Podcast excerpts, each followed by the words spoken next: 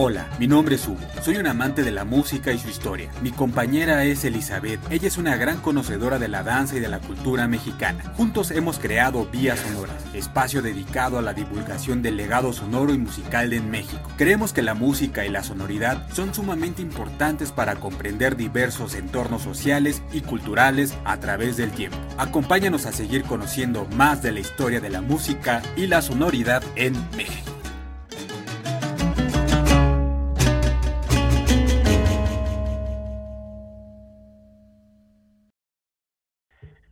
Bienvenidos a un episodio más de Vías Sonoras. Este es el ya el número 15. El tema es México Peregrino, Danzas Guadalupana. Un tema bastante interesante, el cual eh, mi compañera Elizabeth nos llevará para conocer sobre más de estas danzas guadalupanas y aprovecho para saludarla. ¿Cómo te encuentras, Elizabeth? Hola, me encuentro muy bien y como siempre muy feliz de estar aquí saludándote, de estar compartiendo contigo, con nuestros podescuchas, con nuestros video podescuchas, eh, este, compartiendo con todos ustedes. Muy feliz de, de, estar aquí y de hablar de este tema que está, que como muchos de los temas está muy arraigado dentro de la cultura mexicana y pues, este, nada, estoy aquí eh, de pie. Ah. Perfecto, muy bien, muy bien, Elizabeth. Este, recuerden, les vamos a hacer este recordatorio que, todos nuestros video podcasts hacemos, es que necesitamos de su apoyo. Recuerden que nos pueden encontrar en nuestras redes sociales como Facebook, eh, ahí nos encuentran como Vías Sonoras, en Twitter como arroba eh, vías-sonoras, en Instagram como arroba vías-sonoras. Eh, también nos pueden escuchar por Spotify, por Google Podcast, por Anchor. Ahí nos encuentran como eh, Vías Sonoras y obviamente en el canal de YouTube de Vías Sonoras. Por favor, suscríbanse, compartan nuestras publicaciones, comenten, este, hagan sugerencias este, y demás por favor, para que esta comunidad vaya creciendo poco a poco. Y entonces, después de esta, digamos, este breve comercial que hacemos prácticamente todos nuestros episodios, llegó el momento de nuestro sondeo sonoro número 15. Así que, Elizabeth, cuéntanos qué traes ahora para este sondeo sonoro.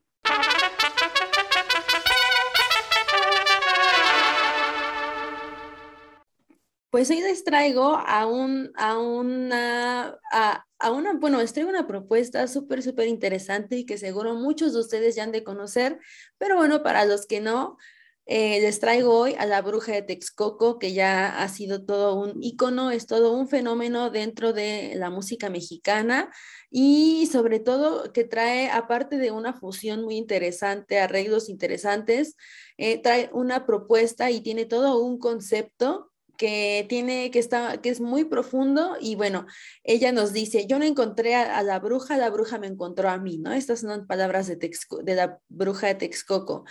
Eh, dice, sin vergüenza me presento firme con mi huipil, que tiene colores, ajá, que tiene colores y mil palabras al viento. Entonces, bueno, La Bruja de Texcoco es un proyecto musical y de performance que nace eh, al rechazar la masculinidad de la música mexicana, o sea, rompe totalmente eh, estos estereotipos y rompe cualquier, cualquier barrera y cualquier frontera, ¿no? Es decir, se apropia de la música y la lleva a desarrollarse en situaciones, pues sí, extravagantes mediante los trajes, este, que están llenos de feminidad, sobre los huipiles, máscaras y lentejuelas. O sea, está muy inspirada en la feminidad mexicana y en este concepto, pues, de no de, rescatar, sino de portar con orgullo el ser mexicana. Bueno, ella es eh, originaria de la Ciudad de México y bueno, después de un viaje ahí este, misterioso, eh, tuvo un encuentro con un chamán en Texcoco eh, original, bueno, su nombre, digamos, eh, eh, fue o es Octavio Mendoza y empieza en ese viaje a Texcoco, este, con este chamán, empieza una travesía para encontrarte, encontrarse con su lado femenino a través de la música y de esta forma nace la bruja de Texcoco. Entonces, su propuesta es, es muy interesante y a mí me encantan, me encantan todos los trajes que saca, todo todo el, maquillaje que le hacen es increíble, los peinados que le hacen eh, son increíbles también, ¿no? Aparte, él sabe peinar muy bien, me la, me he encontrado ahí, o me la encontré muchas veces ahí en el fandango, en Son Paramido, ¿no? Entonces, bueno, em, su, la importancia, ¿no? De la bruja de Texcoco es que eh, nos deja clara, digamos, la representación y las disidencias de género en todos los espacios, ¿no? Eh, les digo que no tiene fronteras. Y bueno, como les decía, la bruja, quien fue asignada al nacer, hoy se presenta en el escenario inspirada fuertemente por la feminidad mexicana, por el poder de las transfeminidades también, y bueno, que han existido en México desde tiempos inmemoriales, ¿no? Entonces es también rendirle un homenaje a la mujer mexicana y bueno, tiene mucha relación con este asunto de los mushes del istmo de Tehuantepec, con las marillas de Michoacán y con los chuntales, con los chuntes, perdón, sí, chuntales de Chiapas, eh, en Chiapa de Corzo, ¿no? Entonces dice que su magia, dice, ajá, dice la bruja, quien sostiene que su nombre es bruja y su género es la magia, se revela contra el binario género y como hace música, pues no le gusta ponerse etiquetas que la limiten, ¿no? Entonces es la bruja de Texcoco y punto. Y bueno, chequen su propuesta, está increíble, una propuesta que rompe en todas con todas las barreras, es una propuesta muy rica, tanto en la, en, en la plástica, tanto en la música, tanto en el contenido, tanto como en este concepto que tiene. Y bueno, pueden encontrarla en todas las redes sociales posibles. Está en Facebook, denle like a su página, tiene su canal de YouTube, ya estuvo en el Vive Latino también. Este, está en Spotify también para que se, ahí se suscriban a, su Spotify. Y tiene dos producciones discográficas. La primera eh, fue eh, de Brujas, Peteneras y Chachadacas, donde viene esta canción que les recomiendo que es de Malbón. Y Alquimia, que es su más reciente producción en el 2021. Y también el sencillo que les recomiendo es Chenny, que habla del miedo. Entonces, eh, es, esta es una buena oportunidad para conectar con nosotros mismos, con la música mexicana y para eh, dar un viaje por estas feminidades este, de la cultura mexicana tan importantes. ¿Cómo ves, Hugo? Esta fue mi propuesta, La Bruja de Texcoco. Y bueno, suscríbanse a su canal, sigan en sus redes y pues a disfrutar de su propuesta que está súper interesante. Órale, bastante interesante, la verdad. Este, acérquense a esta música, seguramente encontrarán una nueva experiencia sonora y visual, sobre todo por, por, lo que mencionas, ¿no? Su forma de vestir y también esta onda que trae de no tener un género, pues, ¿no? Y, yo creo que es algo bien interesante eh, y que suma demasiado a la cultura musical y sonora de México. Bueno, yo traigo a un rapero. Ya habíamos escrito ahí, bueno, yo había escrito algo sobre él desde hace mucho tiempo, pero me parece que retomarlo es necesario, porque este rapero llamado Pat Boy eh, es maya. Y bueno, su lengua originaria es maya y obviamente también es maya, ¿no? Él es de Felipe Carrillo, Puerto Quintana Roo, México. Y lo interesante es que busca a través del rap eh, mantener viva su lengua, sobre todo llevarla a los más jóvenes, sobre todo también sacarle un poco de, la, de lo tradicional y eh, sí, ponerla a, dialogar con sonidos eh, actuales y modernos, con un género que no es, no es mexicano, es estadounidense, y que ha gustado, es del gusto de muchos jóvenes ya desde hace tiempo, eh, desde la época de Eminem, bueno, desde atrás, ¿no? Desde Control Machete, algo, y, y, bueno, generaciones han crecido con este tipo de música y casualmente, pues bueno, en el sur de la ciudad, bueno, de México, que a veces creemos que ahí eh, las manifestaciones musicales siempre son como de marimba o más tradicionales, acá llega este muchacho y nos dice, momento, eso está bien, está padre, pero nosotros los jóvenes necesitamos también manifestarnos de alguna manera. Y el rap ha sido su herramienta para poder llegar a otros jóvenes. También dentro de lo interesante de este Pat Boy Rap es que hace talleres donde enseña a rimar a los jóvenes y riman en maya. Imagínate qué delicia. Entonces es una forma de preservar la lengua, una forma de difundir la música, una forma de vivir, es un estilo de vida a través de la música.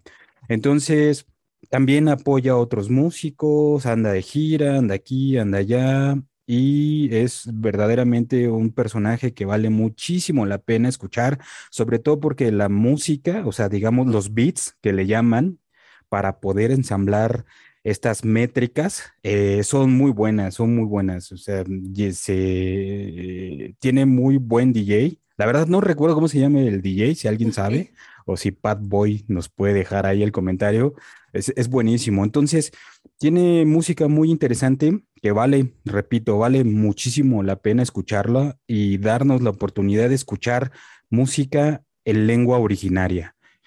Eh, por ejemplo, hay dos canciones que a mí me gustan demasiado. Una se llama Shimbal Kaj, no sé si se pronuncie, y otra que se llama Vidas Mayas.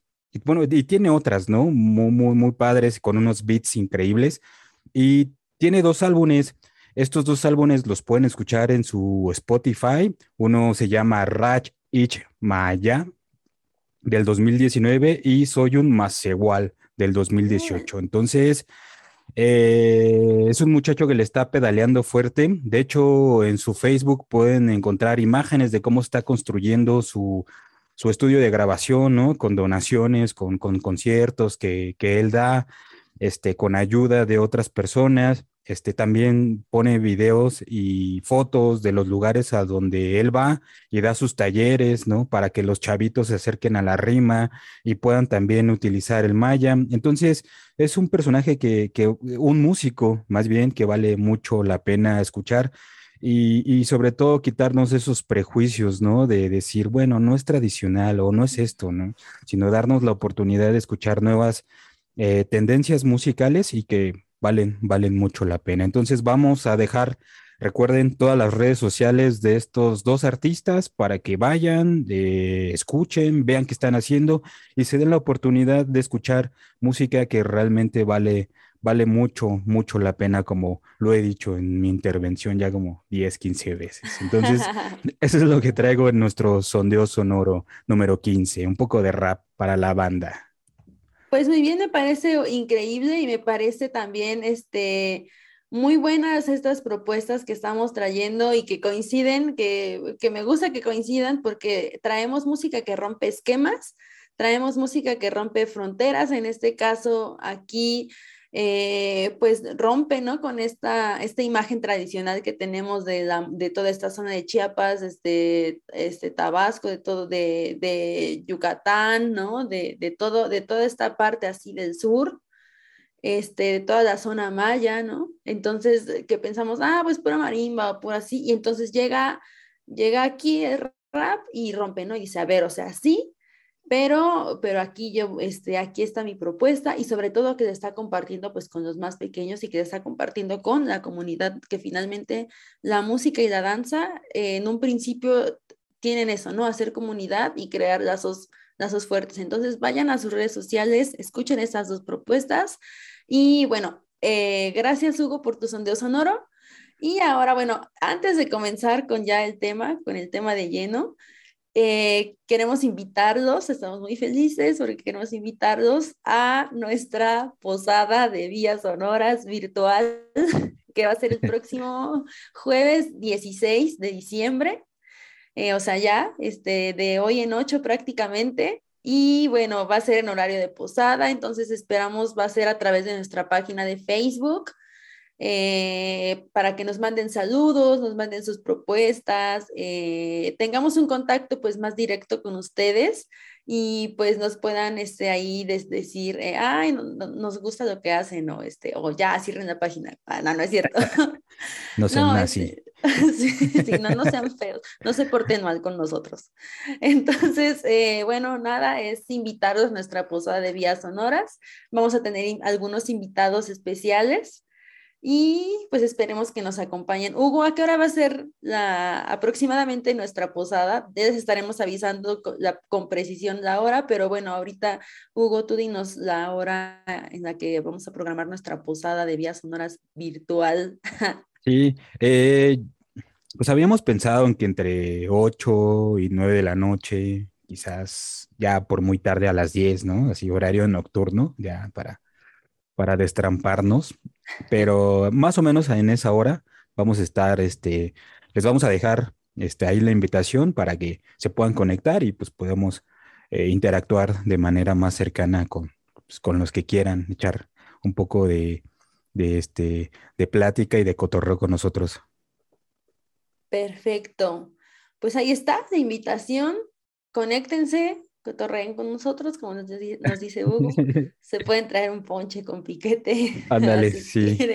Después de ir a, a, ¿cómo se llama? A darle a la piñata, pues ya se conectan en corto con nosotros, ¿no? Y están con su caña. Y bueno, aunque creo que las piñatas ahorita ya no son con tanta fruta, sino como de dulce, ¿no? ya todo ha cambiado. Con colación, cacahuate, tejocote, caña. Sí, no, a mí sí me tocaron cañazos y cachos de barro cuando me aventaba la piñata.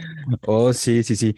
Pues bien, ahí está la invitación. Les vamos a dejar el horario, más o menos entre 8, 9 de la noche, por ahí vamos a estar. Se los vamos a confirmar en los próximos días. Y vámonos al tema, al tema en corto, México peregrino, danzas guadalupanas. ¿Qué onda, Elizabeth? ¿Por dónde comenzar este tema que suena muy interesante y también suena complejo al mismo tiempo? Porque, pues bueno, siempre la danza, por lo que he aprendido de ti, tiene su complejidad. Así que, ¿qué onda? ¿Cómo comenzamos esto? Ok, voy a tratar de sintetizar lo más posible este tema, como dices, muy eh, que, este, que es fascinante que lo tenemos así, súper, súper así por todos lados, inmerso en la vida cotidiana. O sea, por ejemplo, en el edificio de la casa entras o los edificios de por acá entras y está una Virgen de Guadalupe, ¿no? Siempre, siempre, siempre. Yo me acuerdo mucho que cuando era chiquita, o sea, yo era muy vaga, muy, muy vaga, antes de empezar con el tema. Y mi forma de salir en la noche decía, ah, ya estoy saliendo en la noche, era salir a los rosarios previos que se hacían antes de cantar las mañanitas a la Virgen, porque pues tenía vecinas que organizaban las posadas, organizaban los rosarios previos a las mañanitas de la Virgen y el mero día de la, de la Virgen de Guadalupe, el 12 de diciembre, bueno, la noche, digamos, era ir a cantar las mañanitas y era así ya en el edificio de la persona que organizara y yo decía, ¡ay, wow! Entonces me sabía todo, me sabía todos los rosarios, o sea, salía a rezar el rosario para andar de vaga y pues este, al final te cuestionas sobre esta imagen, ¿no? Que está eh, tan, tan, tan, tan inserta en la cultura mexicana y en cada uno de nosotros, ¿no? Por ejemplo, en mí, que tal vez se convirtió en un motivo para estar en la calle de noche, ¿no? Seguir en la pachanga de noche y entrar ahí al café con pan, al ponche que te daban en los rosarios al atole. Está mal, ¿no? Así, exacto. Entonces, eh, la verdad es que fue una muy buena experiencia esa etapa de mi niñez en la que me gustaba bajar los rosarios y cantar las mañanitas a la Virgen, fue buena. Pero bueno, eh, después de este paréntesis, este, es, es justamente lo que voy, ¿no? O sea, muchos hemos vivido el culto de la Virgen de Guadalupe desde pequeños ya sea porque se nos inculca, ya sea porque lo vemos de forma indirecta, ya sea porque nos toca ver en Calzada de Tlalpan ya en estos días a los peregrinos en bicicleta, ya sea porque vivamos cerca de la basílica y veamos pues cómo van llegando todos los peregrinos, ¿no? O sea, nos ha tocado vivir la, este mm, fenómeno guadalupano desde muchas eh, vertientes y a esto voy, ¿no? Entonces, entonces, eh, con frecuencia hemos escuchado que ser mexicano es ser guadalupano, ¿no? O sea, es la forma en que nos identifican o en el que nos identificamos dentro y fuera del país, ¿no? Pero bueno, esto necesariamente tendrá que ver con la religión católica, o sea, em, esa es una pregunta, ¿no? Que de pronto surge, o sea, ser guadalupano es lo mismo que ser católico, digamos, no nos vamos a meter en temas de religión, pero me parece importante este planteamiento porque, porque tiene que ver más con un sentido de identidad. Entonces, más que una, más que una, una cosa, bueno, un asunto religioso, es un asunto de fe, de identidad y de crear comunidad. Entonces, es, por eso es tan importante este fenómeno de la Virgen de Guadalupe. Entonces, bueno, sin lugar a dudas, el culto de la Virgen de Guadalupe ha constituido la consolidación, como les decía, de una identidad nacional, ¿no? Tal como los bailes que ya hemos hablado, tal como el cine mexicano, tal como la música, la Virgen de Guadalupe es uno así de los pilares más fuertes dentro de la identidad de la cultura mexicana, ¿no? Y bueno, estamos a escasos días de los festejos de la Guadalupana y pues ya desde semanas atrás se han visto que han llegado pues los peregrinos desde diferentes lugares del país, de todos los rincones, principalmente llegan a agradecer y a ofrendar por medio de la danza y de la música, ¿no? O sea, se puede ver una cantidad inimaginable así de danzantes en, en la Basílica de Guadalupe, ¿no? entonces, eh, viendo este tema tan importante y de tal magnitud, eh, surgió eh, o me surgió la necesidad de, abordar cómo se vive el culto de la Virgen de Guadalupe a través de cuatro danzas, de las cuales voy a dar algunas características muy específicas y les voy a mostrar algunos videos y la música, puesto que a través del cuerpo y de metáforas, pues corporales, se ha creado todo un sistema de devoción de expresión de fe, de agradecimiento, de petición y por supuesto de sacrificio. Entonces, ¿cómo ves este tema de la Virgen de Guadalupe? ¿Tú cómo viviste? ¿Tú cómo has vivido este fenómeno de del culto a la Virgen? Porque pues la verdad es que nadie, ninguno de nosotros se ha salvado, ¿no? O sea, a todos nos ha tocado vivirlo desde algún punto. Sí, sí, sí. Eh, pues bueno, yo cuando era pequeño recuerdo que hacían la fiestecita, ¿no? Y cohetes, y uno salía. O sea, yo no salía a rezar, pero como, y tampoco fui como mucho a, ese, a ese tipo de, digamos, de congregaciones, ¿no? Como de, no sé, no, va, como de reuniones religiosas, porque no dentro de, bueno, en la colonia donde yo vivía, bueno, sobre todo en la calle, pues no había como una figura, ¿no? De la Virgen de Guadalupe, sino que estaban como alejadas tres o cuatro calles. Entonces, igual, a veces íbamos nada más así de pasada, pero no nunca. Sino que ya más grande, este, uno de mis hermanos sí es fiel creyente y este, un día me dijo, vamos a caminar, ¿no? O sea, ir caminando desde el sur hasta, hasta la basílica y entonces dije, órale, vamos, ¿no? Nunca he ido mm, ahí como, digamos, ahí como haciendo antropología, ¿no? Social. Y me lancé. Fui como tres años nada más.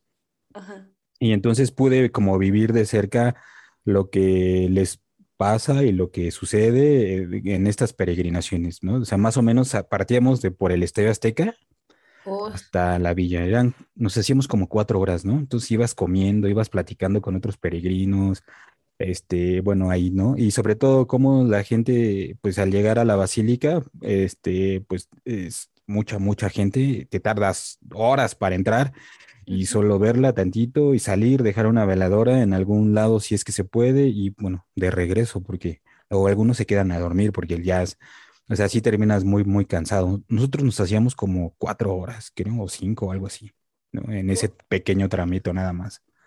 Pues sí era un rato. Y también esta cuestión de, de cómo la gente, o sea, que los que no son los peregrinos, digamos eh, que hay gente que prepara pequeños así bolsitos, ¿no? Con un sándwich, con una torta, con un jugo, con una fruta.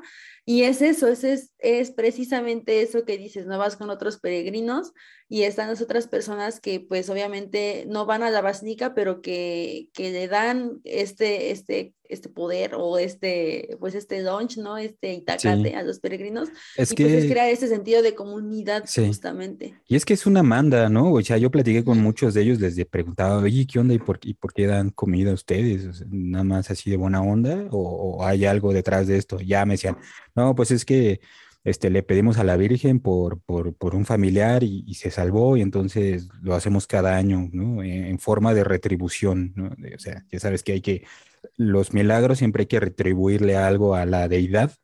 Claro. Y entonces había esto, ¿no? Y me tocaba que también regalaban, este, como rosarios, imágenes de la Virgen, o sea, no solo comida, sino que te daban como objetos, digamos, este, eh, que tienen que ver, alusivos más bien a la Virgen de Guadalupe, entonces ya ibas, ¿no? Este, bueno, si querías la tomabas y si no, pues mm, ya lo dejabas a alguien que lo necesitase. Muy bien, pues, eh, pues es muy interesante también verlo desde la experiencia propia. Y, o sea, siempre van a ser enriquecedoras las experiencias, ¿no? Por ejemplo, yo no sabía esto, que también te daban imágenes rosarios y que era una manda, ¿no? Entonces también se convierte, estas mandas, pues obviamente son, son de alguna manera sacrificios que uno, que uno hace y lo hemos visto desde, desde tus episodios de, este, de prehispánico sonoro, ¿no? La cuestión de sacrificio y de agradecer y de retribuir a la deidad. Pero bueno, este, ya sin más así paréntesis de nuestras experiencias de vida y de, de esto, bueno, vamos a ver un poquito de forma muy breve, espero, cómo llegó a ser la Virgen de Guadalupe un símbolo de identidad nacional, porque pues todos sabemos y todos nos quedamos con la historia de Juan Diego y la Virgen y el Cerro del Tepeyac y Pedro Infante y María Félix, ¿no? Este, y todo esto, ¿no? Pero bueno, vamos a hablar brevemente y aquí vamos a retomar un periodo que es el que es finales del siglo XIX, bueno, mediados, finales del siglo XIX, donde pues se hizo un debate, ¿no? Aquí muy interesante sobre si coronar o no a la Virgen de Guadalupe, sobre la Santa Sede, sobre esto que, de que estaban las leyes de reforma y de que estaba todo este asunto también de terminar, ¿no? Con, con la iglesia como institución, ¿no?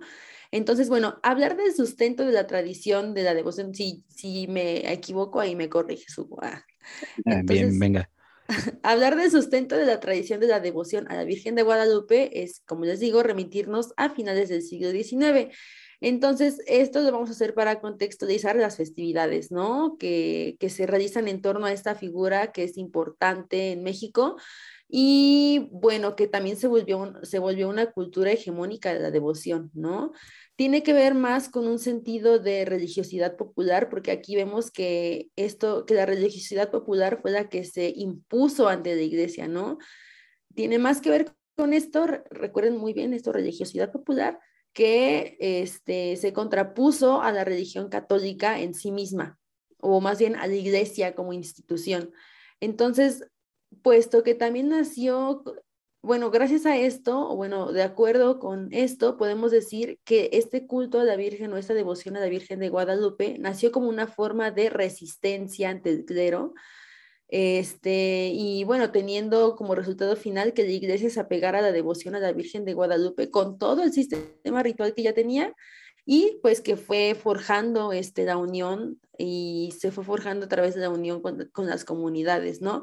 Entonces, bueno, para este periodo, a mediados del siglo XIX, finales, la segunda mitad, la religiosidad popular se refería a la devoción de la Virgen de Guadalupe en todos los sectores, es decir, ricos, pobres, liberales y conservadores, hombres, mujeres, y tampoco habían eh, distinciones étnicas, ¿no? O sea, es importante mencionar que para este periodo este culto aún no era oficial, como les decía, ante la Santa Sede y por tanto se considera parte de la, religiosidad popular. Entonces, ellos podían, por ejemplo, la Santa Sede, podían decidir que era un acto de fe válido y que era un acto de fe, pues que ya estaba, eh, pues, eh, ya estaba constituido y que tenían que tolerar, ¿no?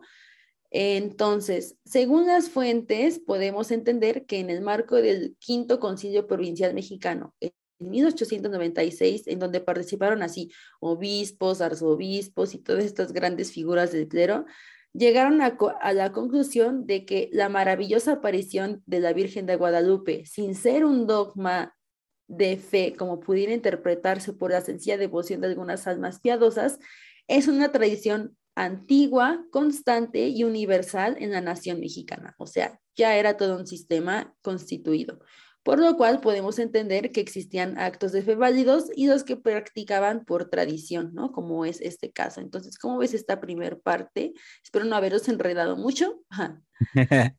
No, no, no. Es bien interesante porque ah, em, quien, al menos aquí, es un gran ejemplo de cómo la cultura popular eh, toma ciertos, este, digamos, elementos de la religión católica y empieza el sincretismo y las hace suya, ¿no? O sea, no le quedó de otra bueno, al principio al parecer no les quedó de otra a los eh, de la Iglesia Católica Apostólica de México más que aceptar, ¿no? Porque al principio, pues en realidad, según las fuentes históricas, pues bueno, no aceptaban mucho este culto, ¿no? Porque este tiene unas, ah, digamos, unas raíces ahí de, las deidades prehispánicas, que bueno, eso ya es otro tema, y este, pero eh, vienen, ¿no? Es como una bola de nieve, ¿no? Vienen desde periodos atrás y llegó a ser tan grande que la bola de nieve que, pues bueno, ahorita podemos seguir viendo eh, toda esa,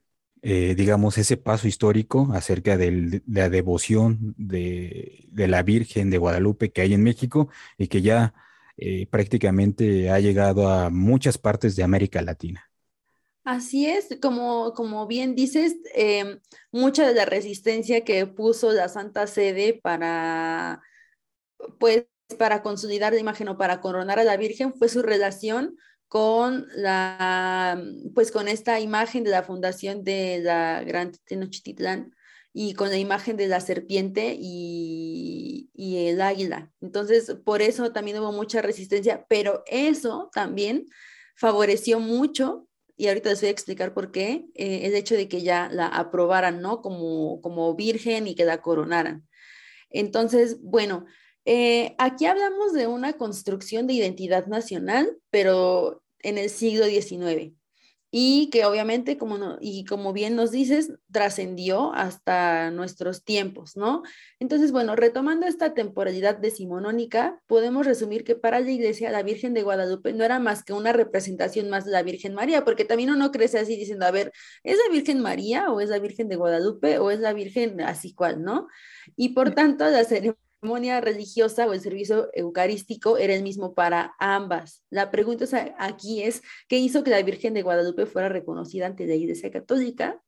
Entonces, bueno, en dicha temporalidad existió así un debate en torno a la coronación de la Virgen de Guadalupe, la cual fue promovida por Antonio de Plancarte y la Bastida, que pues era ahí una figura pues importante ahí de la iglesia, creo que fue este obispo, arzobispo, no me acuerdo, y bueno, como mencionamos antes, la única imagen válida era la de la Virgen María. No obstante, se comenzaron a, este, a cuestionar las apariciones de la guadalupana, de las cuales nada más se tomó válida una. Es que en ese periodo era muy importante registrar todo y tener todo por escrito. O sea, la historicidad era así súper importante en el siglo XIX. Entonces, si no está, digamos, si no está escrito, no existe.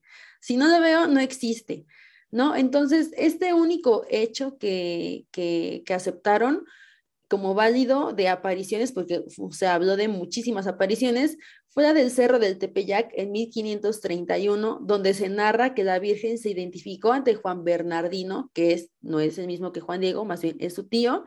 Entonces dice que se manifestó la Virgen de Guadalupe ahí en el, en el Cerro del Tepeyac y, y, ella se manifestó, ¿no? Como, como ella, como Guadalupe. Entonces, por, como les decía, su imagen se relaciona con la antigua Tenochtitlán y el símbolo del águila y la serpiente. Entonces, esto fue un arma de dos filos porque se vinculó con ese pasado prehispánico, pero también se vinculó con la idea de una patria protegida por la divinidad y que por tanto era parte de una revelación o una profecía que se encuentra en las sagradas escrituras, principalmente, bueno, específicamente hablando del Apocalipsis. Entonces, esto nos da indicios de que más que las apariciones, ellos necesitaban pruebas escritas de su existencia y por tanto lo anterior y esta vinculación con el Apocalipsis, con las Sagradas Escrituras y esta profecía facilitaron el conocimiento de la Virgen de Guadalupe. Entonces, bueno, ellos decían que les faltaban así fundamentos sólidos, que no estaba así totalmente escrito, estaban totalmente desesperados por encontrar pruebas de que existía y de que tenían que coronar a la Virgen de Guadalupe. Entonces, aquí hay una cosa súper importante acerca de la reconciliación del clero, bueno, de la, de la iglesia como institución y su reconciliación con el Estado. Entonces, estamos hablando del siglo XIX, finales, y es un momento pues muy importante para la iglesia, está entre a desaparecer, ¿no? Siempre ha estado en, en, constante pues lucha de poder con el Estado, ¿no? Porque la iglesia quiere todo, el Estado quiere todo, Y pues bueno, la Virgen de Guadalupe constituyó una pieza fundamental para seguir vigente en la vida pública, porque pues evidentemente la religiosidad popular y sus cultos, sus, sus rituales están muy alejados del culto católico en sí o de las cosas cristianas en sí. Entonces, la imagen de la Virgen de Guadalupe, este, bueno, se debatió y defendieron a muerte sus apariciones. Así se hizo el debate y defendieron, no, este, la guadalupana se apareció, se, se apareció, se apareció y de esta forma se difundió su imagen para consolidar a la Santa Sede como la autoridad para coronar a las, a las vírgenes. Entonces, más bien, les reafirmó su poder la imagen de la Virgen de Guadalupe. Entonces fue de esta manera en que en que la guadalupana se integró a la vida secular, el culto a la Virgen de Guadalupe, pues finalmente transgredió. Hoy estamos hablando de transgredir todas las, instituciones, todos los, moldes, ¿no? Que nos obligan a seguir. Y la Virgen, la imagen de la Virgen de Guadalupe fue eso, ¿no? Una transgresora ante la Iglesia Católica. Y pues sí, gracias a la cultura popular, ¿no? Entonces, eh, pues ya tener su propia estructura, al estar en los círculos sociales, pues los medios de comunicación, como siempre, los medios impresos ayudaron a difundir pues la imagen, ¿no? De la Virgen de Guadalupe y obviamente pues del culto mariano que iba ahí escondido. ahora fue al revés, ¿no? En vez de que fuera oculta, el, fuera escondido el culto de la Virgen de Guadalupe, ahora fue así inmerso como bajo el agua el culto de la Virgen María. Entonces, digamos que por eso se, se volvió de esta manera. Sí. ¿No? Este. No, y aparte, este, ese culto popular, pues lo vemos desde la independencia de México, ¿no? Con el estandarte de, Miguel Hidalgo, pues es la Virgen de Guadalupe convocando al pueblo, ¿no? A la, al, sí, a, la cultura popular. Y aparte, bueno, y para añadir, en el siglo XIX, pues bueno, el convulso siglo XIX, donde están las leyes de reforma, donde la iglesia se ve en problemas con el Estado, porque Benito Juárez quiere, y más bien separan todos los bienes, les está pegando en el bolsillo, pues ¿quién vino al quite? Pues el pueblo, ¿no? Otra vez la cultura popular, ahí este, tirándole paro a la iglesia católica. Así es. ¿no? Y de ahí se derivan otros problemas en la historia de México que que quizás en otro episodio con música los trataremos. Sí, exactamente. Sí, porque hay muchos, eh, hablamos de los corridos, ¿no? De la época de independencia y hay mucho también ahí de dónde agarrar, ¿no? Entonces, pues ahí está otro tema que podemos abordar. Ah, Perfecto. Entonces, bueno, como vemos, los medios de comunicación siempre, siempre van a ser muy importantes en cualquier época, en cualquier temporalidad, en cualquier lugar ellos van a ser los que van posiblemente a llevar la noticia, ¿no? A llevar la imagen, a llevar, a difundir, ¿no? A esparcir. Entonces, bueno, em, fue de esta manera en que el Estado, como dices, o como veníamos diciendo, tomó a la Virgen de Guadalupe como estrategia, se agarró de ahí, la religiosidad popular hizo el paro de la iglesia, ellos se consolidaron como santa sede otra vez. Y bueno, aquí podemos ver varias cosas. Eh, los problemas del Estado con la iglesia, eh, cómo eh, el pueblo se impone, cómo no pudieron quitar sus, sus, rituales, la importancia de los medios de comunicación y también la importancia de la, de la historicidad y también de los, eh, pues sí, de tener todo por escrito y de tener un sustento tangible, ¿no? En el siglo XIX. Yo me identifico entonces mucho con el siglo XIX porque si no lo veo, no lo creo. Ah, bueno. De ahí que el ser guadalupano no es necesariamente ser católico, sino que tiene que ver, tiene que ver más con un sentido de pertenencia que la población defendió a manera de resistencia y que el clero, como les decía, posteriormente retomó de forma estratégica, limitándose únicamente a guiar este movimiento, porque ya tenía toda una estructura en sí. Entonces, pues dijeron, bueno, de aquí nos agarramos, gracias. Y pues ya recuperaron este, su hegemonía, su poder. Y otra vez la iglesia aquí está bien plantada en todos nosotros. Entonces, bueno, ese fue, espero, un breve contexto para comprender y, y, sí, pues para entender más este sentido de pertenencia y de religiosidad y de que no es lo mismo ser guadalupano que ser católico, ¿no? O sea, puede ser guadalupano sin ser católico, aunque ya muchos de los rituales y, y por, y por es, todo esto que les digo, pues la iglesia ha dirigido ya el movimiento guadalupano. Entonces, ahora sí vamos a la danza después de esta introducción, porque luego nos dicen, ay, nos dan mucha introducción, pero es que es necesario. Es necesario. Este, vamos a hablar de la danza como sacrificio ante lo divino. Y aquí me gustaría compartirles eh, unas imágenes, pero bueno, creo que lo, voy a hacer este, después. ¿Qué te parece si, si ahorita mejor les hablo de la danza como sacrificio ante pues la divinidad? Y bueno. Sí, sí, sí, venga, venga. Como mencionamos eh, al principio, ¿no? Año con año la Basílica de Guadalupe pues se llena de fieles devotos y también de personas curiosas, ¿no? Que, que queremos ir a, a, ver de qué va. Este, ahí está Hugo. Este, pero está, está bien, ¿no? Porque pues también forma parte de un sistema.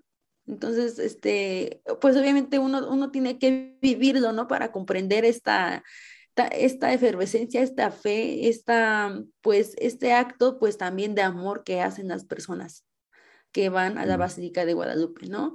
Entonces, pues como dices, ¿no? O sea, llegan fieles de todos los rincones del país, llegan bicicletas, llegan caminando, algunos llegan de rodillas, no hay barreras sociales y nada más son todos los fieles que están ahí en la Virgen, eh, este, en la Basílica de Guadalupe, ¿no? Son ellos la fe, la gratitud y el sacrificio. Entonces, dentro de estos grupos encontramos obviamente lo que nos interesa en este momento, que son los grupos de danzantes, ¿no? Quienes a través de su cuerpo comunican estos sentimientos de gratitud y petición, ¿no? Es como hemos dicho, o eh, hacen una plegaria con su cuerpo, hacen una plegaria musical y hacen una ofrenda o una promesa por los favores o milagros concedidos durante el año, ¿no? Porque puedes decir año con año, año con año, obviamente si eres un fiel devoto, ¿no? Este, también vemos aquí que las danzas religiosas son una manifestación viva del sincretismo religioso y reafirman la magia que existe, que existe tanto en la indumentaria, perdón, en los trazos coreográficos, en los movimientos corporales, en la musicalidad de los pasos, etcétera, para comunicarse con lo divino. Y esto desde tiempos prehispánicos, ¿no? Con los antiguos nahuas, quienes a través de la danza recibían favores en torno a la salud, a la cosecha, a la naturaleza. Y obviamente pues ofrendaban y ofrendaban sacrificios. Entonces, las danzas religiosas representan un acto profundo de amor y de respeto hacia el ser mismo y hacia las divinidades, ¿no? Tampoco podemos eh, dejar de lado que la danza y la música fueron instrumentos edificantes de una nueva religión o de una imposición de la religión, ¿no? A través de la transmisión de historias religiosas, este, con las danzas de moros y cristianos, y también adaptándose a las formas rituales de pueblos indígenas, ¿no? Aquí hablamos pues ya de cómo se insertan. Eh, esto, como lo mencionamos anteriormente, pues también representó una forma de resistencia a través de la danza, ¿no? Lo cual podemos ver plasmado en las jugadas de tastuanes con la imagen de Santiago y en las danzas de concheros. Entonces, bueno, todo esto se puede resumir en que la sociedad mexicana se caracteriza por organizar su vida individual y en comunidad a través de los rituales religiosos ligados a lo católico, o sea, no que giran alrededor de lo católico, sino que están ligados por, es, por todo esto que les conté, ¿no? Que la iglesia no le quedó de otra más que dirigir el movimiento. Eh, y todo lo que estos conllevan, ¿no? Las fiestas, las mayordomías, eh, las mayordomías, etcétera. Tal es el caso de esta fiesta de la que estamos hablando, la cual tiene un lugar a nivel nacional, haciendo de México un país peregrino. ¿No? Eh, que es muy especial puesto que tiene una gran carga emocional, es una experiencia plástica, tiene dinamismo y pues por lo tanto se vuelve una experiencia estética sin precedentes. ¿Cómo ves, Hugo? Sí, sí, sí, bastante, este, bueno, un montón de elementos que nos acabas de mencionar que envuelven, ¿no? Digamos, el culto a la Virgen de Guadalupe y que en ese, digamos, diversidad eh, de de cosas que hay que, están inmersas, pues está la danza. Y es una forma, yo creo que una de las formas también eh, más bonitas de rendirle culto a una deidad o a alguien, ¿no? Eh, la danza, ¿no? Vemos, ¿no? Que estamos como, o sea, decimos 12 de diciembre, luego, luego es peregrinos, ¿no? Para muchos es como de la queja porque la ciudad se vuelve un caos. Muchos, este, la queja porque hay cohetes, ¿no? Eh, y cierran calles pero digamos, si nos vamos a, la historia, pues bueno, tienen, este, digamos, tienen eh, prioridad, ¿no? Porque son históricamente, las, las peregrinaciones ya llevan mucho tiempo y los cohetes tienen muchísimo tiempo. Entonces, los citadinos nuevos no deberíamos de quejarnos, ¿no? Si es que lo vemos por la historia, porque ellos lo hicieron, digamos, es una, una memoria histórica y han ido a danzar, ¿no? De hecho, hay varias, ¿no? Antes del 12 van como varios danzantes, van músicos, o sea, hay como peregrinaciones de un montón de, de, oficios y de gremios, ¿no? Que van a darle, pues, gracias, ¿no? O van a pedir algo y, este, y llegan desde unos días antes, porque el mero día sí es como, como, sí, es muy pesado. Y también es bien interesante algo que acabas de mencionar, ¿no? Cómo la identidad nacional se va formando a partir de eso, ¿no? Te vas volviendo parte de ese sistema, aunque tú no creas o aunque vayas solo a mirar, ¿no? Así con los ojos de, historiador o de antropólogo, lo que te quieras poner. Pero yo recuerdo muchísimo que cuando las, veces, las veces que yo fui, la misma gente cuando te veía ya medio cansadona, eh, eh, te apoyaba, ¿no? Te echaba porras, ¿no? Venga muchachos, sí pueden, ¿no? O si alguien como que se sentía medio mal, este, pues ya se acercaba, se acercaban y, y, trataban de auxiliarlo, ¿no? Había gente que tiene como pastillas, ¿no? O sea, medicina por si alguien se desmaya o alguien necesita algo, pues la misma comunidad, ¿no? Te, ayuda. Es, es, un momento de unión a pesar de todo lo que conlleva, ¿no? Que hay basura, que hay caos, que hay un montón de cosas que son negativas, claro, y que hay gente que no le agrada todo lo que se hace, pero tiene su lado positivo, ¿no? Esa unión, esa onda de, de, de ayudar al menos ese día. Algunos dirían, ay, pues nada más ayudas al prójimo ese día y los demás te la pasas de mala onda pero dices, bueno, al menos es un día, ¿no? Puede ser peor, puede ser que nunca suceda, ¿no? Entonces sí, esa identidad del mexicano se ve ahí, ¿no? Y que el mexicano pues siempre busca ayudar, ¿no? Y, nos ha tocado en, diversas o en diferentes este, escenarios complicados donde pues el mismo pueblo ayuda al pueblo, ¿no? Así es, y es una forma de, de hacer comunidad, de fortalecer lazos, aunque sea por un día, ¿no? Aunque sea por un día, es importante recordar y reconocerse a través de los otros. Entonces es, una, es una cosa muy humana y, yo, y yo lo relaciono en muchos textos que leí, eh, una forma muy amorosa de retribuir, ya sea por este motivo, o sea, creo que aunque sea por un solo día, formar esta comunidad, eh, ser más humano, reconocer que hay otras personas alrededor nuestro como esto que dices de que te echan porras, de que te auxilian, de que te dan comida, de, de todo, es, es, es, increíble, ¿no? O sea, es una magia increíble que creo que de pronto se está perdiendo, ¿no? O sea, estamos muy en, lo individual, ¿no? En, en, en el yo y, y, yo y yo y yo, pero realmente somos una red y, y, todos finalmente necesitamos de, de, todos, pero bueno, esos ya son otros temas. pero es este sentido muy grande y muy profundo de comunidad. Entonces, bueno, les hablaba de que íbamos a ver cuatro danzas y bueno, les voy a mostrar así como algunas extra. Bueno, una extra nada más. Entonces, bueno, la primera de las que les voy a, de las que les voy a hablar y bueno, de manera muy general, porque pues obviamente si quiero hablar de un, cada una de las danzas de manera muy específica, pues obviamente vamos, a mí me encantaría hacer un programa de cada danza, ¿no? Pero ahorita es un complejo de danzas guadalupanas y vamos a ver cómo se ha vivido este culto de la Virgen de Guadalupe o si es hacia la Virgen de Guadalupe o no es, o si es a otra Virgen. La primera que vamos a ver es la danza de inditas guadalupanas. Entonces, eh, esta danza fue introducida a la Huasteca a principios de los años 60, o sea, realmente no tiene mucho. Y existe un primer registro que nos dice que la primera celebración a la Virgen de Guadalupe en Huaycuauhcuitla, perdón, Benito Juárez, Veracruz, fue en 1961.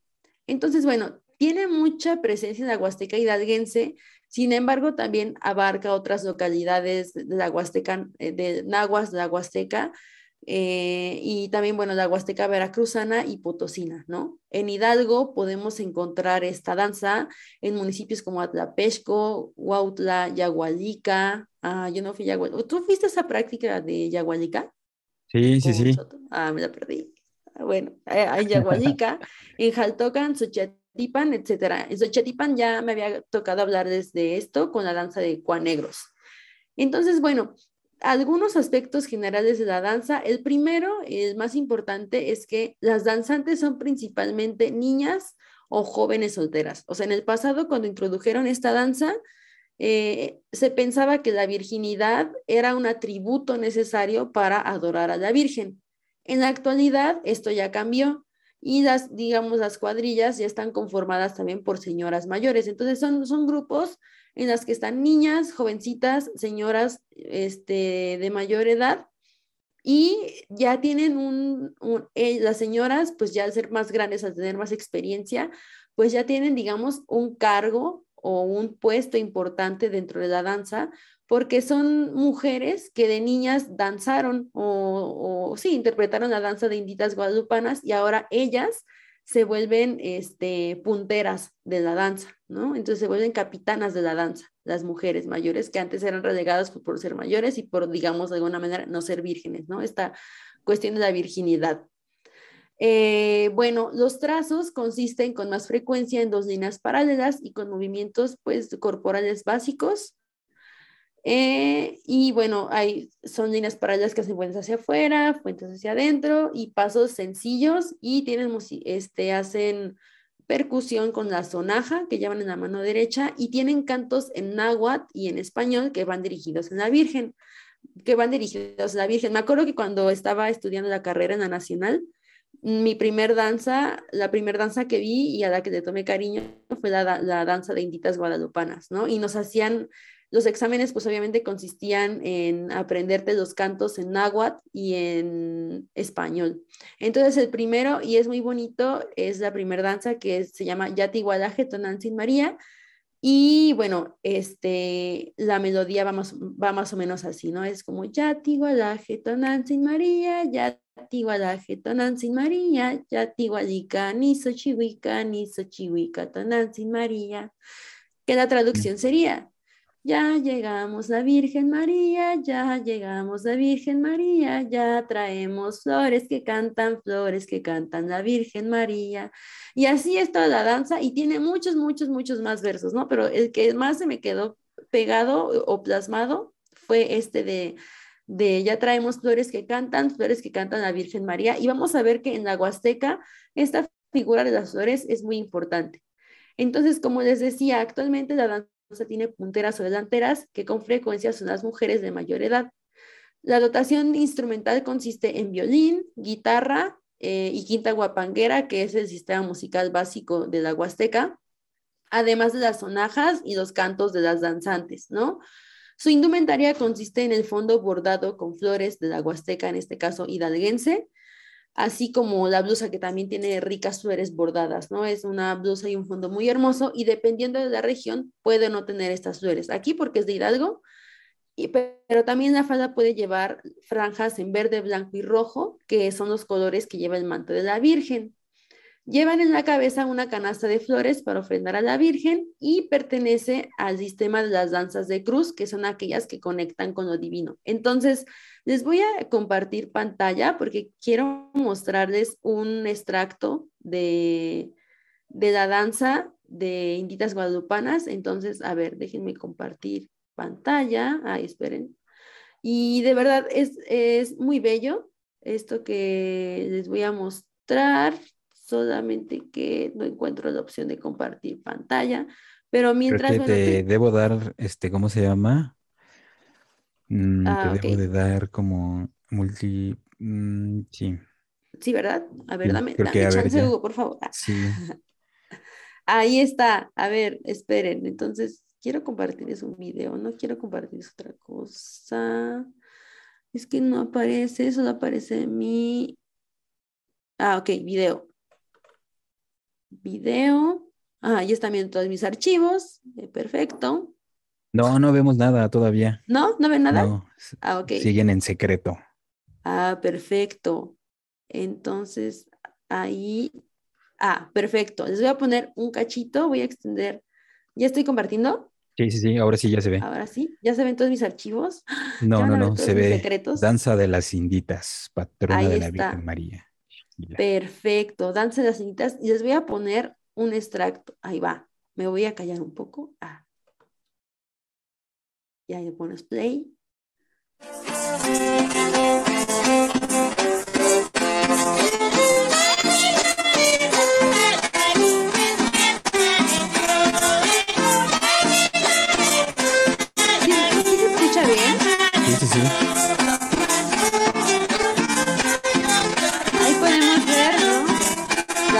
Faldas, las franjas, el bordado.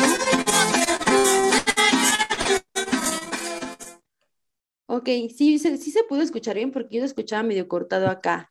Ajá, sí, más bien, sí se escuchaba, pero igual cortado. Hubo un momento en que se escuchaba como, como cortadito, sí, sí, sí. Ay, no, no puede ser. A ver, ¿podemos intentarlo de nuevo? Sí, claro, a ver, venga. A ver, vamos a regresar. No sé por qué sucede esto. A ver, otra vez vamos a regresarlo. Y vamos a ver los elementos. Sí, vamos a ver estos elementos. Este. De, pues ya vimos, alcanzamos a ver al violinista, alcanzamos a ver a las, a las inditas guadalupanas, alcanzamos a escuchar un poco los cantos y vimos las, la, mm, ah, voy a dejar de compartir ahorita. Vimos las blusas bordadas, vimos estas faldas blancas, ¿no? Que tienen los, los, los colores del manto de la Virgen. Entonces voy a intentarlo de nuevo. Sí, sí, sí. Y si no, ¿sabes qué podemos hacer? Al final eh, dejamos de, corrido esos, esos, esas danzas. Ok, sí. ¿No? O sea, ahorita estuvo padre. Inténtalo otra vez. y ya al final. Este, Gracias por participar. No, no, no. O sea, vuélvelo a compartir y vemos si corre y si vemos que tiene como el mismo problema, o sea, al menos ya vimos ahorita de, manera rápida y si no, pues ya al final este, dejamos estos pequeños videos, fragmentos que son muy padres, ¿eh? están muy bonitos. Va de nuevo. Por favor, no me falles. Por favor. Ah. Ahí está corriendo.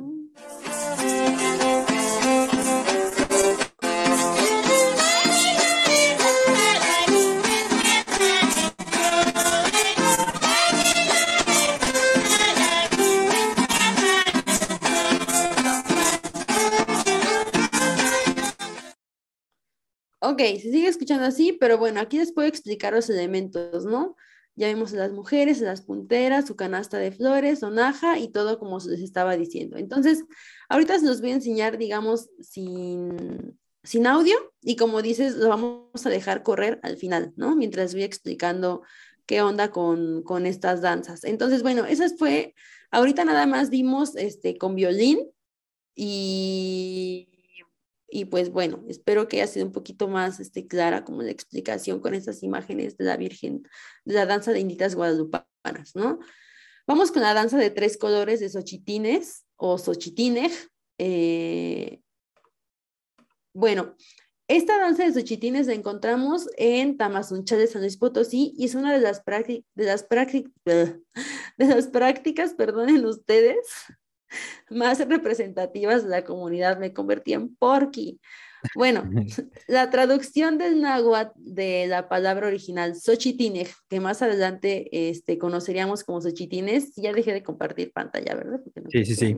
sí, sí, sí, ya este, Bueno, se compone de dos vocablos, que el primero es Xochitl, que es flor, y Tinej, que es vamos. Por lo tanto, Xochitín es flor que se mueve. O sea, esto se me hace muy hermoso, flor que se mueve o flor que agradece. Según los testimonios de los danzantes, los hombres se convierten en flores para agradecer al maicito que provee y también al papá Dios que provee de los alimentos. También es conocida como danza de las flores o danza de los tres colores. Entonces, bueno, eh, los aspectos generales de la danza es una danza, yo podría decir que de agradecimiento por las cosechas, por el maíz, por esta cuestión agrícola, muy ligada al, ciclo agrícola. Este, bueno, el nombre de tres colores se le atribuye a los colores que portan en su indumentaria, casi siempre son capas, en verde, blanco y rojo, y que son los colores del manto de la Virgen de Guadalupe, como se los había mencionado. Está mayormente formada por niños y hombres mayores, pero debido a la migración, este, pues que se ha dado de que han tenido que salir de Tamazunchal a trabajar a otros lados, se ha dado apertura a la participación de mujeres dentro de la danza. O sea, originalmente es una danza de hombres. Tienen un capitán o cuatiltic que es el que decide los trazos, los cambios coreográficos al inicio y al final de cada pieza con una señal vocal. Usualmente son gritos agudos como ¡Uh! ¿No? Algunos son así de esa forma. Él es el responsable de enseñar los pasos y secuencias de los sones. Su indumentaria es completamente negra con un sombrero que tiene los tres colores y porta un machete en su mano derecha. Este es en el caso de la danza de Xochitineco de tres colores de Tamazunchale, pero recuerden, también hay danza de tres colores en Hidalgo, hay danza de tres colores en otras regiones de la Huasteca. Aquí estamos hablando de la de Tamazunchale. Bueno, estos llamados vocales tienen tres momentos. El primero es el llamado al conjunto para formarse en dos líneas paralelas. El segundo indica el inicio del son y el tercero el final del son. En este caso existe una maringuilla que representa la malinche y también es interpretada por un hombre. Los ochitines forman eh, la mayor parte del conjunto de la danza y siempre están formados en pares según las indicaciones del capitán. La indumentaria tradicional de, este, de estos ochitines consiste en calzón, de, calzón y camisa de manta con una franja cruzada con rojo bordada con diferentes diseños, así como guaraches, varita, sonaja y corona. Cuenta con un repertorio, imagínate, de aproximadamente 60 sones que el capitán de la danza es responsable de enseñar, ¿no? Es el responsable de, de, enseñar todo, trazos coreográficos y así. Él puede en los momentos musicales que quiera eh, cambiar los trazos coreográficos. Entonces, este, eso es a partir de los vocablos, eso se me olvidó decir. Y bueno, su datación instrumental es el trío huasteco, jarana, este, quinta guapanguera y violín. Entonces les voy a compartir imagen y les voy a, a describir. Eh, esta es de otra región, esta es de la Huasteca, esta danza de tres colores que les voy a presentar es de la Huasteca y es danza de tres colores, es la, la, en la que nos quedamos. Vamos a dejar pasar a las inditas. Entonces aquí ya terminó. Es una pena que no se haya escuchado, pero bueno, como dices, lo vamos a dejar este, al final. Entonces ahí está danza de los tres colores. Ellos, bueno, traen capa negra en este caso, pero traen una corona, una, una corona que tiene este, elementos igual con los colores de la Virgen. Vemos las fuentes, vemos aquí al capitán de la danza. Este, llevan, te digo, la corona, tiene este, unos como abaniquitos de papel. A mí ya me tocó danzarla. Y la verdad es que, que puedes danzar y danzar y danzar y danzar y danzar y danzar. Y es lo único en lo que te puedes concentrar, ¿no?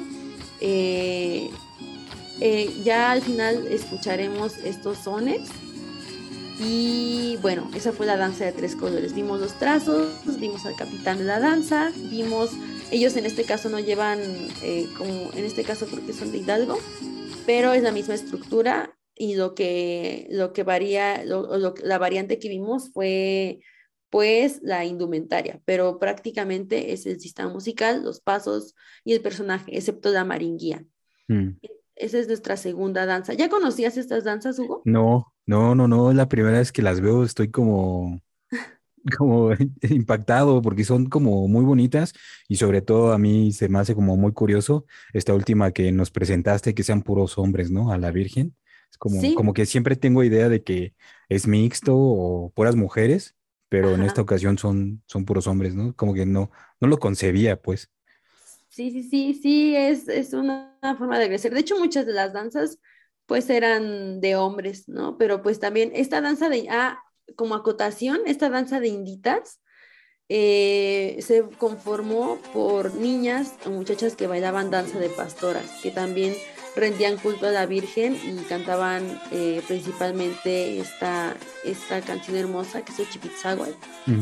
Y bueno, este pues eran como de las pocas danzas de puras mujeres. De hecho, esta danza de, Inditas Guadalupanas es de las pocas danzas de puras mujeres, pero casi siempre todas las danzas este, son, son de hombres, pero bueno, sí, el, culto, guadalupano se podría como eh, relacionar más con el aspecto femenino, ¿no?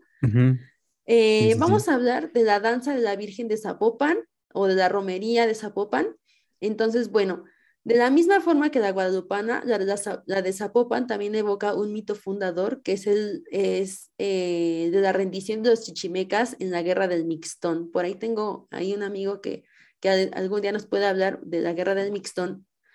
Bueno, eh, cerrando este paréntesis, bueno, en esta guerra del Mixtón, la importancia es que se da fin al conflicto de conquista de manera bélica y abre paso a una conquista cultural a través de los frailes que llevaron a cabo este, este proceso de evangelización ya de una forma pacífica, a través de la, de la danza, a través de, la, de los mitos, a través del teatro edificante, a través de otras formas, ¿no? Por lo cual también esta virgen es conocida como Virgen Pacificadora. Es así como la imagen, tanto la imagen como el hecho dancístico, se mantienen y difunden de generación en generación. Entonces mantienen este, este, sistema y mantienen este mito fundador y reconciliador entre dos culturas, ¿no? Sus aspectos generales es que es conocida como la Romería de la Virgen de Zapopan y se trata de una procesión que se hace de forma principal cada 12 de octubre para acompañar el regreso de la Virgen viajera, ya que durante el temporal de lluvias hace su recorrido por las 172 parroquias para dar protección en, en esta época contra inundaciones, caídas de rayos, etcétera. Cualquier cosa que pueda afectar a las cosechas, ¿no? Como vemos, es algo muy ligado al, ciclo agrícola. Es, no la podemos considerar como del complejo de danzas de conquista, más bien es una danza azteca o de concheros, la cual significa el pasado de los antiguos nahuas de acuerdo a sus rituales y es una manifestación del sincretismo religioso. Los integrantes eh, no son propiamente indígenas, sino que ya son mestizos o criollos establecidos en las ciudades. Cada uno tiene sus ocupaciones, sus trabajos, etcétera. Como les dicen ahí, son así de civiles, ¿no? Este, están organizados en cuarteles que son los encargados de vigilar el cumplimiento de las normas dentro de la danza. Y su dotación, al ser una danza de concheros, eh, su dotación instrumental consiste en huehuet, este, teponazle, ocarinas, caracol y en el danzante huesos de fraile, sonajas y la percusión de los pies de los danzantes. Ellos consideran la danza como una forma de rezar y como una forma de sacrificio por los favores concedidos, o sea, tienen el mismo sistema que, eh, o el mismo servicio, digamos, que se hace a la Virgen de Guadalupe y también forman parte del complejo de danzas que asisten a la Basílica de Guadalupe a ofrendar sus pasos, sus trazos y su musicalidad. Ahorita solo les voy a compartir imágenes, entonces voy a volver a compartir la pantalla. Este, no sé por qué no se, se, queda, entonces voy a adelantarle. Entonces ya vimos tres colores y aquí está, ¿no? Aquí podemos mm. ver. Eh, igual, como las danzas de concheros, traen aquí dos huesos de fraile, el ahumador. Aquí vamos a dar su crédito a Dave Imágenes, foto y video. y aquí vemos ¿no? la romería de la Virgen de Zapopan. Oh, ya. Yeah. instrumental. Este, vemos que no hay una formación en específico, este, ricas plumas, ¿no? O sea, estos trajes se caracterizan por su riqueza en, en la indumentaria. Aquí lo vemos más de cerca. Y es, es, es fascinante ver todo, todo este complejo de, pues de las danzas y de, de, cómo a través de la corporalidad y también de la elaboración como vamos a ver en la siguiente danza que es de Matachines de Nuevo León, a través de, de elaborar la indumentaria y de ponérsela ya comienza el ritual, ¿ok? Entonces, este, bueno, esta es más una danza de concheros que una danza de conquista. Ya hemos hablado antes en algún episodio de la diferencia entre, entre una y otra, ¿no? Entonces ya llevamos tres danzas, Hugo, ya, ya, vamos, ya vamos avanzando. Bien, perfecto, excelente. Entonces, eh, eh, sí, dime, dime. Digo que aparte, este, cada una tiene su musicalidad y cada una tiene su, vestimenta propia, ¿no? También eso es bien interesante, o sea, digamos, con características distintas, pero hacia un mismo, digamos, objetivo, ¿no? Rendirle culto y sacrificio, digamos, danzando a la Virgen de Guadalupe. Exactamente, exactamente, totalmente cierto. Y aquí lo vamos a ver justo en la danza de matachines de Nuevo León.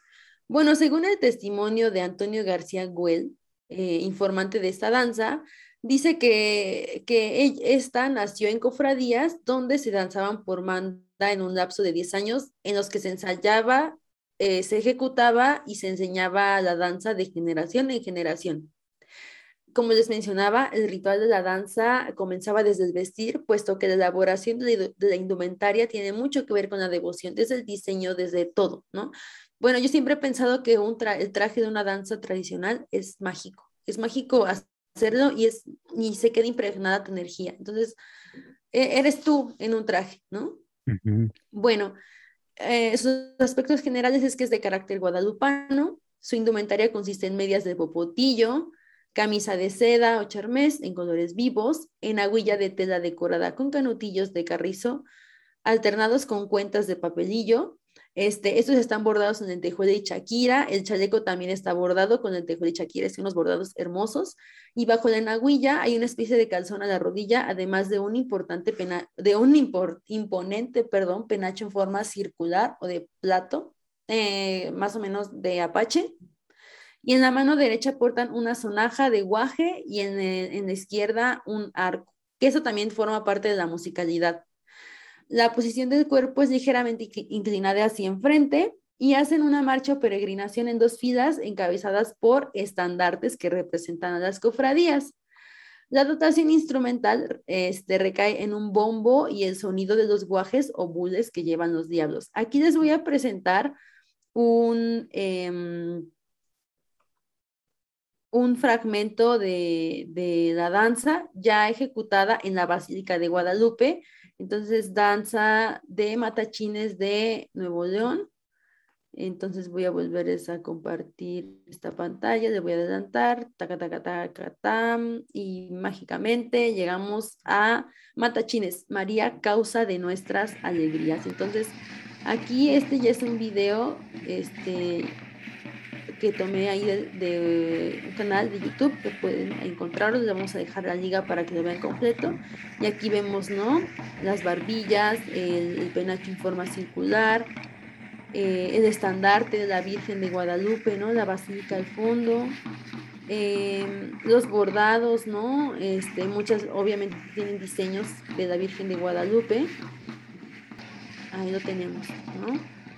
Este, esto pues bueno, es en un día, obviamente no es el 12 de diciembre, pero bueno, fueron a, rendir o agradecer culto. También nos hablan mucho de la danza estilizada que retoman los grupos de folclore, ¿no? Este se ve ya más como un grupo estilizado. Y les voy a mostrar, por ejemplo, al final el contraste entre la danza de inditas guadalupanas y de tres colores, que digamos la original, y la que ya está, digamos, de alguna forma estilizada por este, una compañía de danza folclórica. También hay otras danzas, eh, como la danza de, de verdes guadalupanos. Eh, esta danza es muy poco conocida, a mí me tocó interpretarla y me tocó aprenderla en mi penúltimo semestre de la carrera. Eh, es una danza que se llama Danza de Negritos Verdes Guadalupanos y es, una, es de Altotonga, Veracruz y es una variante de los negritos de Papantla que conocemos, ¿no? Su indumentaria consiste, yo me acuerdo que cada quien hizo su propio traje, ahí en la carrera cada quien borda, cada quien manda hacerlo y cada quien hace sus sombreros y cada quien este, hace su propio traje. Y pues al final tiene mucha importancia porque tiene mucho que ver con este ritual, como lo mencionaba en los matachines, ¿no? Este, bueno, la indumentaria consta de pantalón de terciopelo verde y con una banda de cruzada en forma triangular, este, del mismo color, con bordados en color plata. Ya estos, los, elementos son mayormente flores y bueno, sí, son casi siempre flores con lentejuela y chaquira en, en plata y tienen barbitas este, doradas y un sombrero. Entonces, es un sombrero que cubre de esta manera, ya lo vamos a ver y tiene tres espejos, tiene las barbillas que cubren el rostro, también tiene una maringuía, un capitán de la danza. Este, ahí se forman círculos, líneas, es más zapateado, es este, con una posición corporal un tanto incómoda porque es el torso totalmente inclinado, casi 90 grados. Y se lleva una mascada bordada eh, y un sombrero decorado ricamente, y eso les puedo decir por la experiencia, este, con muchísimas flores de listón en un solo color, en las tonalidades que quieras.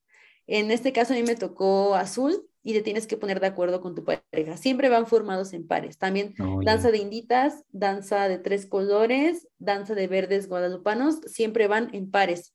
Solo que estos pares sí, sí se ponen de acuerdo con el color de su sombrero. Todo el traje es verde, pero el color del sombrero, el color de las flores sí, sí varía muchísimo. Y tengo ahí colgado el sombrero, no lo traje para enseñárselos. Y bueno, este se lleva un buen tiempo haciendo, haciendo este, este traje. Entonces, por último, les voy a compartir esta, esta danza. Vamos a compartir una vez más nuestro video.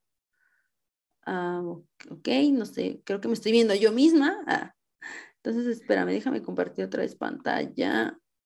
Em, listo. No, no sé por qué no se pudo escuchar, es una pena, pero bueno, como nos dio Hugo esta solución maravillosa, este, ya vimos la Virgen de Zapopan, aquí la adelantamos, y aquí está la danza de verdes guadalupanos. Este es un video, este video que les voy a presentar no es de allá, sino que es de mi archivo personal de mi festival de danzas y donde interpretamos esta danza de verdes guadalupanos.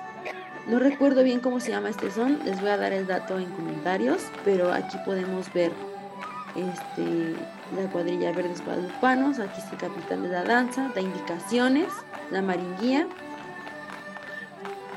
Eh, llevan un payacate del color de los sombreros, aquí vemos los sombreros, Mm. vemos que están formados y están organizados de esta forma. Creo que se llamaba el, el zapateado, no me acuerdo, no me acuerdo. Yo, yo estoy por acá atrás, ah, les presumo. Y es justamente lo que te iba a preguntar. ¿Y tú dónde andas? Ah, Como yo siempre he sido de las altas, siempre me tocas atrás. Entonces estoy hasta acá atrás, soy esta de azul. Oh, ya, ya. Sí, entonces aquí fue un festival de danzas. Primero, este, es muy cansada, es muy, muy cansada la posición, muy, muy cansada. Y sobre todo, al ser tan contenida, en muchas danzas se puede gritar. Por ejemplo, en los, ma- en los matachines o matachines se puede gritar. Pero en las danzas o en las danzas de inditas puedes este, cantar. La voz es un elemento muy importante para liberar energía y para liberar cansancio. Entonces, oh, aquí esta, esta danza es prácticamente muda. Entonces, la posición es muy incómoda, pues sí, de- te terminas acostumbrado porque terminas, este, pues sí, introduciéndote en la danza y ya el cansancio se va. Eso también es muy importante mencionar en las danzas porque se, se vuelve ya como, se vuelve una, una oración, un rezo. Esto es de la compañía de danza folclórica Soy México, a la que también pertenezco. Aquí están mis compañeras interpretando danza de inditas guadalupanas, más este, de la Huasteca Hidalguense. Aquí vemos pues, cómo ofrendan, ya es una este, propuesta escénica del profesor Armando Ortega y vemos ¿no? ya las fuentes, vemos los pasos que son sencillos hacia adelante, hacia atrás, el uso de la sonaja, ay, no sé qué está pasando aquí, ya, perdón, el uso de la sonaja, el peinado, ¿no? las trenzas, eh, la imagen de la Virgen de Guadalupe, eh, ya está un poco más estilizado, aquí vemos al capitán, este igual es de Hidalgo, pero aquí ya podemos ver las capas de colores, ¿no? El capitán lleva eh, el color blanco que casi siempre representa la pureza y los demás llevamos, yo estoy por acá, ajá, miren, aquí estoy. Bien. Entonces, bueno, ah, es una danza, a mí me encanta interpretar danzas porque justamente te vas, te sumerges y ya no hay cansancio, ya no hay nada, ¿no? O sea, no existe nada más que la danza, la música, tu percutir y el estar en, en contacto con tus compañeros. Entonces, bueno, voy a dejar com- de compartir pantalla. Estas fueron las danzas que yo les quería este, mostrar. Entonces ya vimos el contraste entre lo estilizado y entre lo, digamos, lo real, los ajustes Ujú. que se hacen, ya la danza en un escenario. Y pues también es muy importante porque, pues la danza yo siempre he pensado que es un medio de educación y como lo vimos en el proceso de conquista, en el proceso, en el mismo mundo prehispánico, em, es una forma de educar a la gente. Es una forma de transmitir mitos, es una forma de transmitir vida cotidiana, formas de vida, formas de pensar, saberes, este, es una forma de saber la, forma medicinal, ¿no? O saberes de salud también de una comunidad. Y es una forma de orar, como les estaba diciendo, ¿no? Entonces, ya para concluir este tema, porque creo que ah, me extendí demasiado, pero perdónenme, siempre me emociono y siempre quiero darles así, pues toda la información. Bueno, como pudimos ver a lo largo de este episodio dedicado a la devoción a la Virgen de Guadalupe, bueno, este se convirtió en un símbolo de identidad nacional que traspasó las barreras de la iglesia como institución, puesto que fue un medio en que la religiosidad popular adoptó para resistir y pues finalmente que la iglesia a través de esto pudiera reconciliarse con el Estado, ¿no? En primer lugar. De la misma forma, la, religiosidad popular constituyó sistemas propios de adoración a la guadalupana, en este caso, como vimos, a través de danzas que sirven como agradecimiento, como plegaria, ofrenda, sacrificio, manda y demás expresiones de amor, fe y conexión con lo divino. Va más con un asunto individual y colectivo y se convierte, como les dije, en una experiencia estética sin igual, cada danza, dependiendo de su, región, posee su propio lenguaje en la plástica, en los movimientos corporales, en los trazos coreográficos, en la música.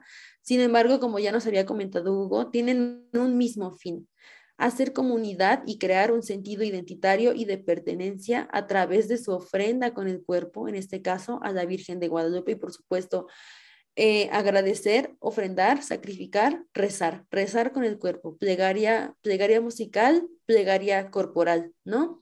Entonces, bueno, a mí me encantó, como pudieron ver en esta extensión del, del programa, compartir estas danzas guadalupanas. Pueden escuchar este programa por partes. Y bueno, mis referencias fueron de Leiva Giovanna en su tesis del 2019 que es reapropiación y, reapropiación y renovación de la devoción guadalupana en México y en el estado de Morelos, 1874-1895, de la Universidad Autónoma del Estado de Morelos. Eh, también me basé en De la Torre, Danzar, una manera de religión, estudios en la revista Estudios Jaliscienses número 60. Me basé en el estudio de este, Marisol Limón, eh, una gran maestra, una gran profesora, una gran investigadora que está en, la red que se llama Danza de Xochitines en Cojolapa, Tamazunchales, San Luis Potosí, en una revista de antropología y en una tesis de, eh, de que es de etnomusicología y de colonialidad, saber hablar, el caso de la danza de inditas de la Huasteca de la UNAM. Esta tesis es del 2015, entonces muchas de las cosas que les compartí son nuevas y bueno, son estudios recientes muy importantes, entonces todo está disponible en internet para que lo busquen y vamos a igual a dejar ahí anotadas las fuentes para que las busquen. Y pues bueno, espero que pues sí podamos compartir ya con audio este video, Hugo, ahí en la edición. Sí, sí.